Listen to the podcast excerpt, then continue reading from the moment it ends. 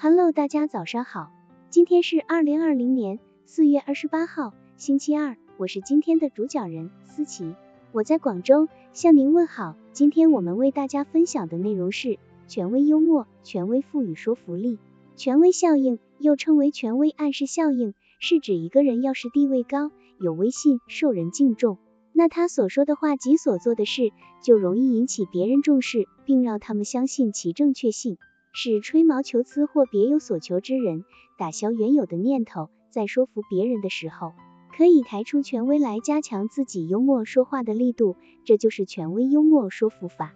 有些推销人员在卖人寿保险的时候，他们喜欢提到权威人士，他们诙谐的说：“你们工厂的经理也是我们人寿保险的忠实粉丝哦。”大家会说：“哦。”我们公司的经理那么精明能干，都对你们的人寿保险情有独钟，看来你们的人寿保险是不错，买吧。于是他们没有经过很深的判断，就答应买了保险，这就是利用了权威的心理。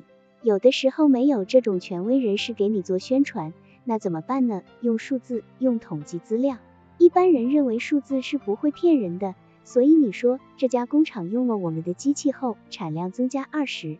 那个工厂用了我们的计算机后，效率提高了五十。把这些数字拿给客户看，客户很容易就接受了。有的时候统计数字还太少，产品刚刚出现，还没有那么多客户的时候，还有一种方法，就是用前面的顾客买了他们的产品觉得满意写来的信函。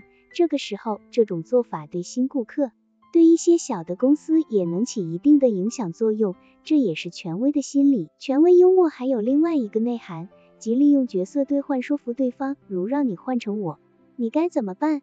这种说服法利用了角色扮演，使对方有互依立场的模拟感觉，借此模拟感觉而达到说服对方的目的。任何人对自己的事总是怀有了很大的兴趣和关切。作为销售者，如果不懂幽默的接通权威的力量，将会让本有的权威资源白白浪费掉。说服别人更重要的是口才，口才除了运用各种技巧外，要注重自己的语言能给他人带来舒适的美感与快乐的笑感。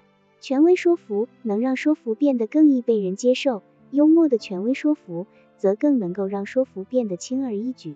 幽默的说服力不仅仅在于让说服在玩笑中进行，幽默的口才既可以用嘴来说。也可以用计谋来讲，一句有趣味的语言可以让大家喜笑颜开，一种好玩而又理智的劝说行为，也会让大家在付之一笑的同时，感受到说服的强大气场。好了，以上知识就是我们今天所分享的内容。如果你也觉得文章对你有所帮助，那么请订阅本专辑，让我们偷偷的学习，一起进步吧。